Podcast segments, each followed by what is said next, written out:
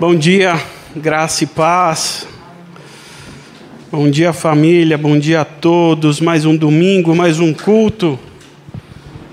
Feliz por estarmos aqui essa manhã, por mais um domingo. Eu já queria convidá-los a abrir Apocalipse. De novo, Apocalipse. Não é à toa, é porque a gente está estudando na reunião dos homens, então Deus fala comigo e eu trago para vocês o que Deus falou e não tem jeito. Apocalipse capítulo 2.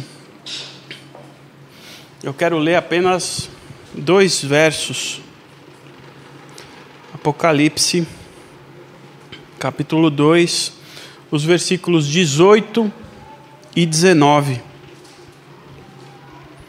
Apocalipse 2, 18 19 diz assim: Ao anjo da igreja em Tiatira, escreva: Essas são as palavras do Filho de Deus, cujos olhos são como chama de fogo e os pés como bronze reluzente. Conheço as suas obras, o seu amor, a sua fé, o seu serviço e a sua perseverança, e sei que você está fazendo mais agora do que no princípio. Repetiu o versículo 19: Conheço as suas obras, o seu amor, a sua fé, o seu serviço e a sua perseverança, e sei que você está fazendo mais agora do que no princípio. Vamos orar mais uma vez, pedir para que Deus nos ajude nessa manhã diante da igreja. Senhor Jesus, Deus e Pai, muito obrigado pelo privilégio dessa reunião, pelo privilégio de estarmos em família, de estarmos como igreja, de estarmos entre amigos tão queridos. Eu peço nessa manhã que o Senhor venha nos ajudar na ministração dessa palavra, que o Senhor venha iluminar esse texto, para que o fé, a fé, o amor, a esperança ou a perseverança esteja sempre presente nos nossos corações para que a gente consiga transformar essas virtudes numa qualidade, numa praticidade que a igreja precisa. Para isso eu venho te pedir que o Espírito Santo venha nos ajudar nessa manhã, nos trazendo entendimento para nossa mente, para o nosso coração, iluminando a nós, como igreja, a sua vontade e o seu desejo nessa manhã. Em nome de Jesus. Amém.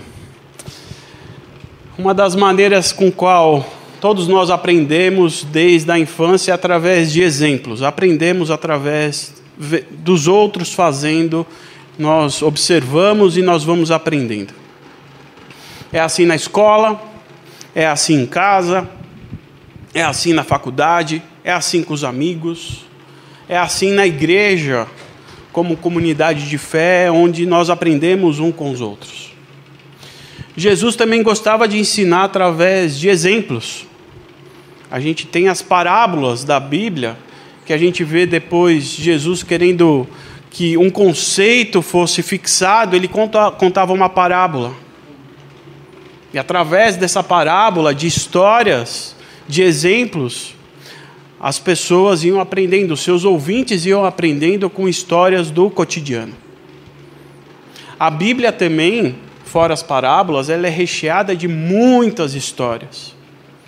Histórias que servem para nós, ilustram para nós como vivermos, como aprendermos, como crescermos. Não é à toa que domingo após domingo nós estamos aqui lendo histórias para que a gente cresça, para que a gente aprenda, para que a gente evolua, para que a gente veja. E não é diferente com as cartas que Jesus enviou às igrejas no livro de Apocalipse. Jesus ele envia, vale lembrar que João está lá em Pátimos, exilado, preso político. Vem Jesus então, numa forma de anjo, e fala: olha, escreva sete cartas para sete igrejas da Ásia. E João vai lá e escreve as sete cartas. Essas sete cartas que são enviadas, que tem um simbolismo nessas sete cartas, por mais que historicamente essas igrejas existiram, Mas o número 7 no livro do Apocalipse, ele remete à plenitude, à totalidade. Ou seja, essa carta é um recado para aquelas igrejas históricas, mas é um recado para todas as igrejas locais. Nós, como igreja locais, local, recebemos, estamos recebendo, recebendo essa carta hoje. Então essa carta é para nós também. E nós podemos aprender com as lições contidas nessa carta. E as cartas do Apocalipse, as sete cartas do Apocalipse, ela contém uma estrutura, uma introdução, que é um cabeçalho, um elogio, aquilo que Jesus reprovava e depois como poderia consertar. É sempre essa estrutura. E os dois versículos que eu li com vocês é o cabeçalho, as boas-vindas e o elogio. Essa manhã eu quero ficar só com o elogio da igreja. Depois vocês fazem a lição de casa e vai ver o que Jesus tem contra essa igreja. Mas é importante a gente aprender e ver através do exemplo que era bom, para que a gente imite o exemplo daquela igreja. E uma das coisas que Jesus enaltece nessa igreja são três coisas: a sua fé, o seu amor e a sua perseverança, que a gente pode traduzir por esperança. Fé, amor e esperança são características que devem ser fundamentais a qualquer igreja, deve ser uma marca de qualquer igreja.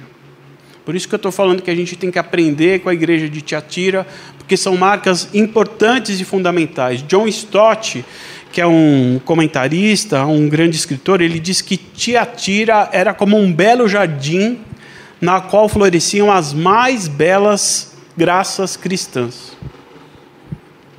Fé, amor e esperança. Fé, amor e esperança que Paulo trata no, no final do seu lindo tratado do amor, 1 Coríntios 13. Ele descreve o amor belíssimamente e no final ele fala assim: Três coisas importam nessa vida. Quais são as três coisas que importam? Fé, amor e esperança. Fé, amor e esperança. São três coisas importantes da qual eu queria fixar com vocês nessa manhã: fé, amor e esperança. Porque se a gente tem que cuidar, se você quiser cuidar de pelo menos de três coisas da sua vida, cuide dessas três: da sua fé, de como amar e de como ter esperança. E o que é a fé? A primeira marca que caracteriza a igreja em Tiatira. A fé é essa capacidade que Deus nos dá de alcançar solos, de alcançarmos solos que os nossos olhos dizem falam assim: putz, não vai dar pé. Fé é a capacidade que Deus nos dá para alcançar solos que a nossa mente diz aí não vai dar pé. Não vai dar pé. É um instrumento que Deus nos dá para irmos além das nossas capacidades, além das no da nossa racionalidade, além do nosso entendimento. Mas a fé ela não é, a gente não pode confundir essa fé, ou isso que eu estou dizendo que é fé, com uma confissão positiva, com positivismo, dizendo, não, vai dar certo, não, eu vou conseguir. Não, vamos, pensamento positivo que tudo vai dar certo. Isso não é fé. Ou fé naquela questão, eu vou ter fé para arrancar ou conseguir alguma coisa de Deus. Isso não é fé. A fé nós recebemos de Deus. Fé nós recebemos de Deus. Fé nós conseguimos, não conseguimos produzir a fé. Nós conseguimos alimentar a fé. Mas nós não conseguimos produzir a fé, não é algo que nós compramos, não é algo que nós recebemos, não é algo da qual nós conseguimos transferir para alguém. Marili, toma a porção da minha fé. A Marili não vai receber a porção da minha fé, porque não tem como eu mandar a minha porção para Marili. A fé é um dom de Deus. Deus é que nos dá a fé. E Ele nos dá essa fé quando nós, quando algo físico acontece com a gente. Que algo físico é esse? Quando nós somos transportados do império das trevas para o reino do Filho do seu amor. Lembra, nós todos pecamos, estamos no pecado. nascemos então no reino das trevas. Quando nós reconhecemos Jesus como nosso Senhor e Salvador, algo físico, real e concreto acontece. Nós somos transportados desse império das trevas e somos levados para o reino do Filho do seu amor, ou para o reino de Jesus. Quando nós estamos nesse reino de Deus, no reino de Jesus, Ele nos dá fé. Por que, que Ele nos dá essa fé? Para a gente conseguir discernir o reino espiritual. Porque tudo é espiritual, como a Letícia falou. Tudo é espiritual. E como que eu faço para enxergar que tudo é espiritual? Através da fé. A gente precisa da fé para ter essa dimensão desse novo mundo que a gente passa a viver para que a gente consiga perceber o reino de Deus, para sabermos agora quem é o nosso Pai, para a gente ter a certeza em quem nós podemos confiar. A fé produz isso em nós. A fé é um instrumento para a gente perceber esse mundo da qual a gente não consegue ver com os olhos físicos. O pecado afetou esse nosso entendimento. O pecado nos acostumou com o reino das trevas com o império de Satanás. E para que a gente entenda a dinâmica do reino de Deus, a gente precisa da fé. Nós precisamos da fé. Por isso que o autor lá em Hebreus, ele diz que a fé é a prova daquilo que não vemos. Não é isso que está escrito lá? É a prova daquilo que não vemos. O que, que nós não vemos? O mundo espiritual, porque tudo é espiritual. Essa é a fé, a marca dessa igreja em Tiatira. A segunda característica importante para nós e daquela igreja é o amor. Quando Paulo, no tratado lá em 1 Coríntios, ele diz que três coisas importam, e ele fala que o amor é a mais importante delas, ele, ele, ele cita essas três coisas, ele fala: o amor é a coisa mais importante dessas três características de uma vida cristã. Porque se a fé é um instrumento pelo qual nós percebemos onde nós estamos agora, a fé é a capacidade de nós enxergarmos um mundo espiritual que nós fomos transportados, o amor é o caminho pelo qual nós devemos percorrer esse novo caminho. É através do amor que nós devemos andar. É pelo amor que nós devemos viver a nossa vida cristã. E eu não estou falando desse amor raso, desse sentimento, desse amor emocional, desse amor que a gente fala, eu amo chocolate. É, não é desse amor que eu estou falando. Desse amor raso, para a gente dizer sobre aquilo que a gente gosta. Porque amar não é só abraçar. Amar não é só dizer eu te amo. Amar contém essas coisas, mas não é só isso. Porque o amor é além disso. Porque o amor verdadeiro é produzido por Deus. O amor verdadeiro, ele é divino. O amor verdadeiro não é humano. O amor verdadeiro, ele vem diretamente do trono de Deus. A nossa disposição de pensar e agir em amor tem de vir de Deus e não de nós. Porque senão não é amor, é um sentimento só. O amor ele vem do alto, revelado por Deus, inspirado pelo Espírito Santo e baseado em Jesus Cristo. Esse é o amor. Porque amar, amar, amar é imprimir no outro a qualidade de Deus. O resto é só um abraço, o resto é só uma palavra. Mas quando você imprime no outro a natureza ou as qualidades de Deus, isso é amor. Isso é o amor. E a gente imprime a qualidade no outro, as qualidades de Deus no outro, porque Deus é amor. Deus é o amor. João define isso. E se a gente for pegar de novo aquela lista de Paulo, de 1 Coríntios 13, lindíssimo tratado de amor, lá é uma lista de quem é Deus. Lembra aquela lista? O amor tudo crê, tudo sofre, tudo suporta. Troca o amor por Deus na frase. Deus é quem nunca desiste. Não é? Deus é que se preocupa mais com a gente do que com Ele mesmo. Não é? Deus amou o mundo de tal maneira que Deus deu o seu próprio Filho. Não é? Deus é, é, é quem tudo sofre. Deus é quem tudo crê, que tudo espera. Deus é quem sabe esperar, não a gente. Porque Deus é amor. Deus é amor. Por isso que a instrução de Jesus é: amem uns aos outros assim como eu os amei. Porque Ele é amor. Então, amor não é algo que a gente está aqui na nossa superfície. A gente confunde o amar com o gostar. E é através desse amor que vem diretamente de Deus que Jesus quer que a gente viva. Amando dessa forma. Amor que Ele mesmo produz em nós através da fé. É Ele quem produz em nós o amar. Porque por nós mesmos a gente não consegue. Porque amar é difícil. O amor não é fácil. Amar não é fácil. Oferecer perdão quando a gente quer matar não é fácil. Não é humano. É divino. Esperar quando a gente quer tudo pronto não é fácil. É divino. Querer justiça quando a gente quer mesmo é a vingança. Não é fácil, é divino. Como que a gente consegue amar desse jeito? Né?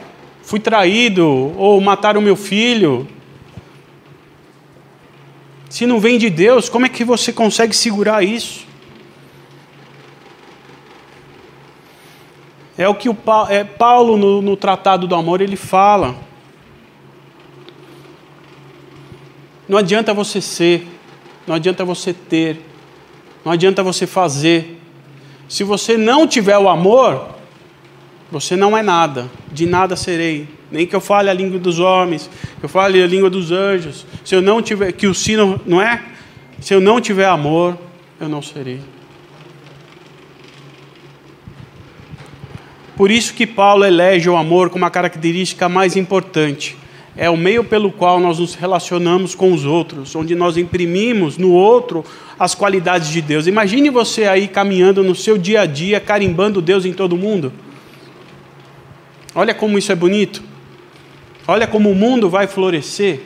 Porque eu estou lá jogando, tô, Madalena, sementinha do amor, Alan, sementinha do amor, Ricardo, sementinha do amor. Todo mundo vai produzir Deus. É a lógica do amor. Por isso que é o mais importante. Na igreja em Tiatira também havia uma terceira característica. Que Jesus escreve como era uma igreja que perseverava. E o que é a perseverança se não um fruto da esperança? Perseverar é esperar, é esperançar. E a esperança também é algo fundamental para nós. Porque se a fé nos dá a dimensão desse novo mundo que nós estamos, se o amor é o caminho pelo qual nós devemos percorrer nesse novo mundo, a esperança é onde nós queremos chegar. A esperança é o lugar para onde nós vamos. É o nosso destino fim. E quando nós temos focado que a esperança é o nosso destino, a gente começa a mudar o nosso presente. Porque eu sei para onde eu vou, eu começo a viver diferente o hoje. O futuro, a esperança, passa a moldar a nossa vida hoje. Aquilo que nos espera, a herança, a esperança, passa a moldar a nossa vida o hoje. Assim, vale perguntar para nós nessa manhã: o que te aguarda no futuro? Qual é a sua herança? Porque quando você sabe que você vai herdar alguma coisa, você passa a viver sobre essa perspectiva do que você tem para receber. Vamos fazer um exercício aqui, besta e tonto? Imagina que você vai herdar uma fazenda num outro país. Fazenda gigante. Que vai mudar por completo a sua vida. Outro país, outro povo, uma fazenda grande. Como que você vai viver hoje? Será que você não vai ficar pensando em como criar a vaquinha, o gado, o bezerrinho, como vai ser viver naquele outro país? A expectativa de herdar algo longe, diferente da sua realidade. Como é que você passa a viver hoje? Como você passa a viver o agora, pensando no que em breve você vai receber? Sobre essa esperança, sobre essa herança e sobre o futuro, Pedro esclarece isso de forma magnífica para a gente. Eu vou ler para vocês. Está na sua primeira carta, ele diz assim: Louvado seja Deus, Pai, nosso Senhor Jesus Cristo. Ele, pela sua grande misericórdia, nos fez nascer de novo. Olha lá, nascer de novo, o que, que ele fez? Tirou a gente do império das trevas e levou para a gente do filho do seu amor. Esta nova vida, que é o nosso reino, dá uma esperança viva. Dá uma esperança viva por intermédio da ressurreição de Jesus Cristo. Dessa forma, nós recebemos uma herança que é incorruptível, pura e que nunca perde o seu valor. Ele continua: essa herança está guardada nos céus para vocês ela é para vocês que, pela fé, são protegidos pelo poder de Deus. Dessa maneira, vocês receberão a salvação que será revelada no fim dos tempos. Isso faz com que vocês fiquem alegres, apesar de ser necessário que no presente, por um breve tempo, fiquem tristes por causa dos vários tipos de provações. O que Pedro está dizendo? Pedro está dizendo que nós temos uma nova vida e que nessa nova vida gera uma esperança. E essa esperança é a nossa herança. Essa herança que nunca perde o seu valor e que a gente nunca vai perder essa herança. Eu, você, todos nós aqui recebemos de Deus uma herança da qual a gente não consegue perder e da qual ela sempre permanecerá valiosa. Pedro está dizendo isso. Herança que está guardada onde? No céu. Herança que está guardada no céu, que será revelado quando Cristo Jesus voltar. Mas e para que, que serve essa esperança? Essa esperança serve para a gente conseguir viver quando os dias maus, em meio a tanta tristeza que nós temos aqui, essa esperança serve para a gente. Ah, eu não sou daqui.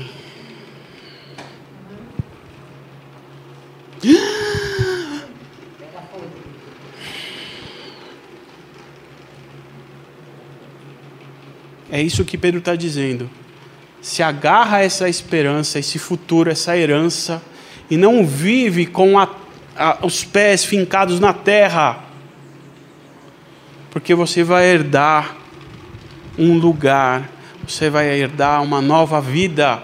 Aguenta firme, se agarra na esperança, porque os dias maus vão chegar, a tristeza vai vir, mas se alegre por causa disso.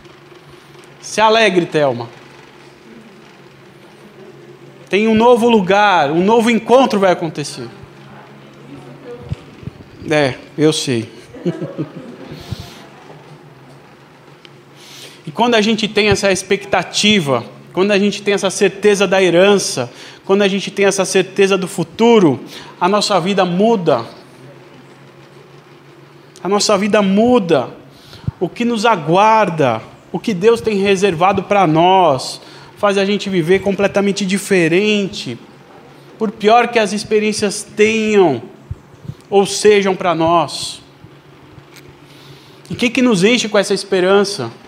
É o Espírito Santo.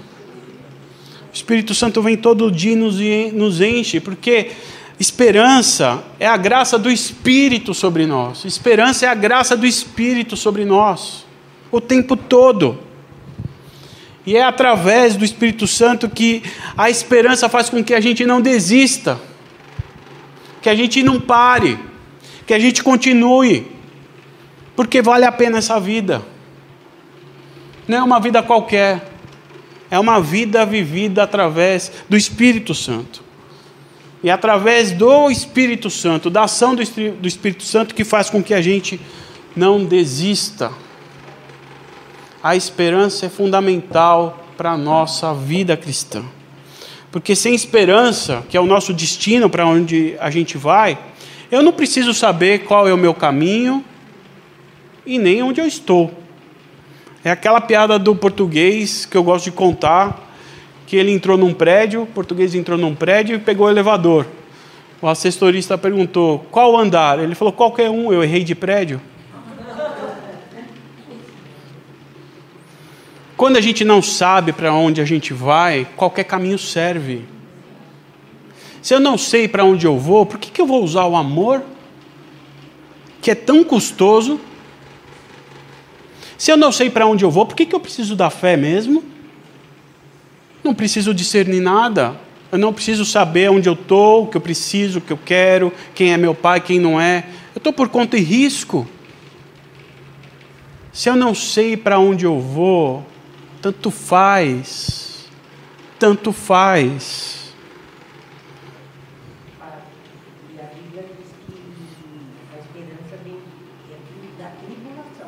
Esperança é fruto da tribulação.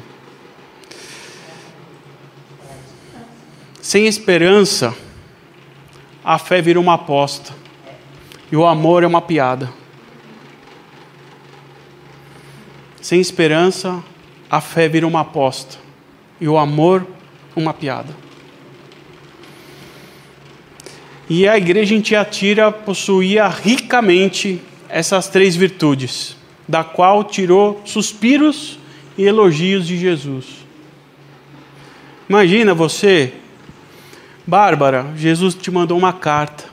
Ele está elogiando a sua fé, o seu amor e a sua esperança. Pô, caramba! Ia postar no Instagram na hora, né? Olha a carta que eu recebi de Jesus. Não é? Recebi do homem, olha aqui, ó. Se é, mas ia estampar em tudo que era lugar.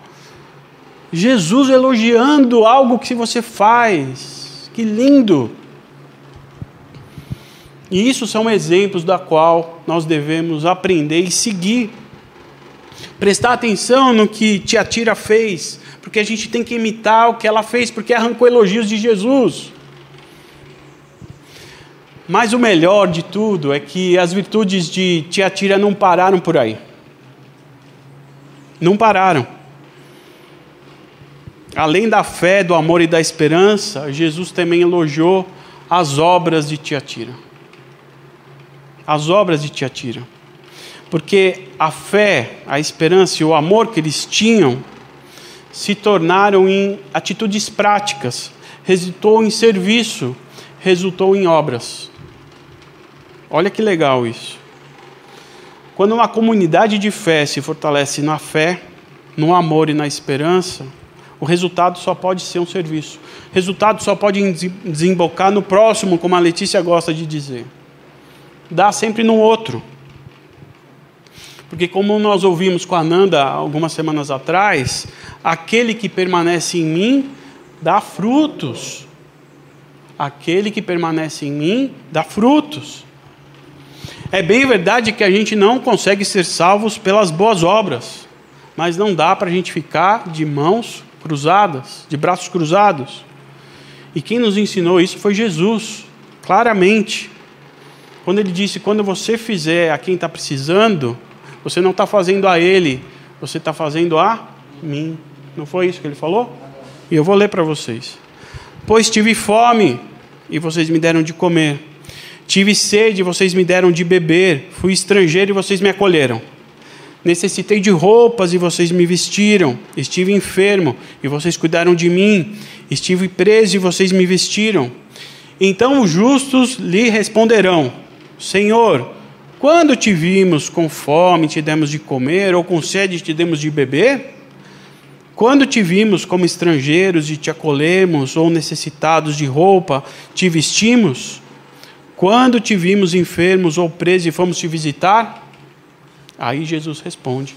O rei responderá, porque ele está contando uma história. O rei responderá: Digo-lhe a verdade: o que vocês fizeram a algum dos meus menores irmãos, a mim o fizeram. É sério isso, né? Tiatira, com as suas obras, estava servindo a Jesus. Tiatira, quando serviu a quem precisava, estava fazendo a Jesus. Jesus quer isso de mim, Jesus quer isso de você, Jesus quer isso de nós. E a gente não pode ficar parado. Tiatira não parou, muito pelo contrário. A vida da igreja de Tiatira, desde o seu início, era uma vida de progressão, uma vida de crescimento. Ela tinha uma vida que era melhor do que no passado. Vamos ler? Olha lá, finalzinho do 19, ou isso. Olha o que Jesus disse: Você está fazendo mais agora do que no princípio. Jesus falando para Tiatira: Você está fazendo mais agora do que no princípio. Vamos ver como está na versão a mensagem? Você está melhor a cada dia. Vamos ver na versão Bíblia Viva? Observe o seu constante progresso, fazendo mais agora do que no princípio. Vamos pegar outra versão para a gente não ter dúvida do que Jesus está falando? Almeida 21. Sei que, das, sei que tuas últimas obras são mais numerosas que as primeiras. Tiatira mostrava um amadurecimento espiritual com a sua fé, com o seu amor, com a sua esperança, que transcendia a si mesmo, esparramava. E as pessoas que estavam ao seu lugar, ao seu redor, eram beneficiadas por esse amadurecimento espiritual.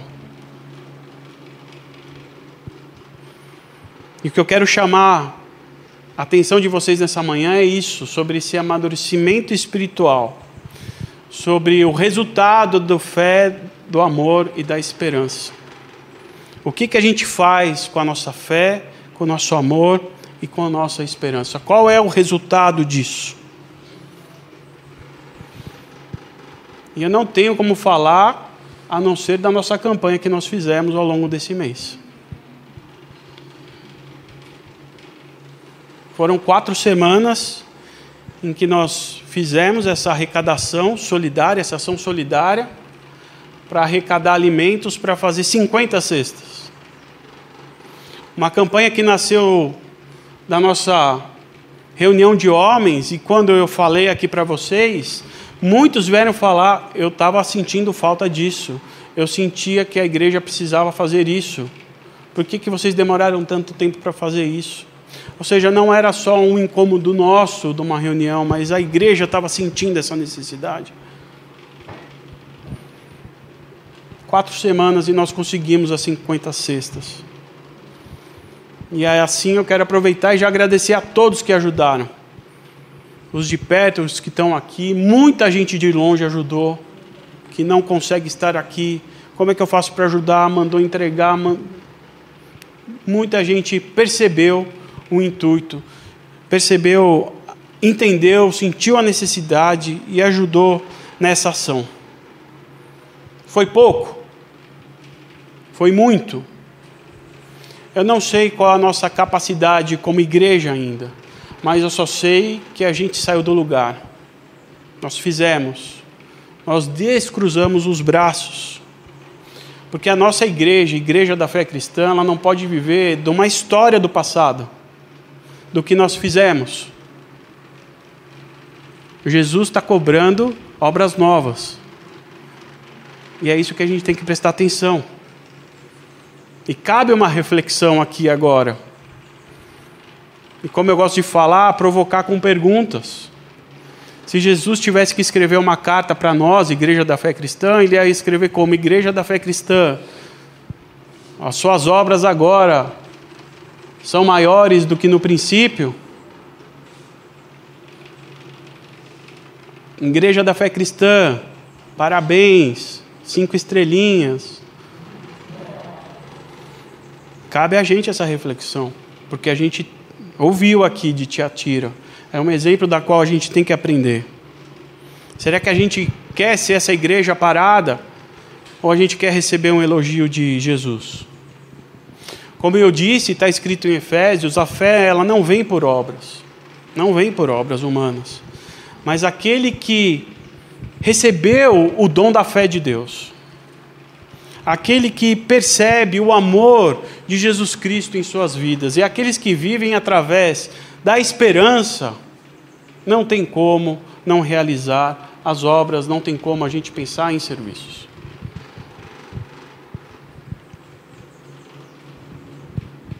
Não tem como. E hoje também é dia de ceia. E eu queria que vocês percebessem a relação entre uma coisa e outra. Vocês percebem que o que nós fizemos com essa ação é partilhar do pão também? Quanto desses alimentos aqui não poderiam estar na mesa de vocês? E o que a gente está fazendo é tirando da nossa mesa e dando para a mesa do outro. Ou seja, eu estou partilhando aquilo que é meu com o outro. Isso é ceia, gente. Isso é aquilo que Jesus pediu para que a gente fizesse: partilhar o pão. E vocês percebem que quando a gente partilha o pão, a gente está partilhando da mesa, daqueles que não têm, daqueles que estão em necessidade. Eu estou dando a mesa para que eles possam se servir também? São compatíveis essas coisas, a ceia e uma ação? São compatíveis. Como diz a música que a gente vai cantar, que o Dus já, se já quiser cantar, ela diz que quando a gente parte o pão, os nossos olhos se abrem, a gente consegue enxergar Jesus Cristo. Quando a gente parte o pão, a gente consegue enxergar Jesus Cristo, porque Jesus Cristo está naquele que tem fome e sede. E eu queria terminar lendo um último texto bíblico que lá que está em 1 Tessalonicenses 1,3. Lembramos continuamente, diante de nosso Deus e Pai, que vocês têm demonstrado o trabalho que resulta da fé, o esforço motivado pelo amor e a perseverança proveniente da esperança em nosso Senhor Jesus Cristo. Que o nosso trabalho, que a gente tem essa expectativa ou vontade de não parar com esse trabalho, seja proveniente da nossa fé, do nosso amor e da nossa esperança. Se a gente começar a fazer trabalhos pelo trabalho, ele é uma obra vazia que não resulta nada, de nada, mas se for uma obra realizada através da fé, do amor e da esperança, a gente vai receber uma menção. A nossa motivação. Que seja fruto da nossa fé, do nosso amor e da nossa esperança. Que a nossa igreja seja uma igreja motivada pela fé, pelo amor e pela esperança. Que quando a gente se alimentar e alimentar a fé, o amor e a esperança, isso daqui sempre vai ser consequência. Amém? Que você pegue os elementos da ceia, a gente vai cantar uma música e depois a Letícia vem ministrar a ceia com a gente.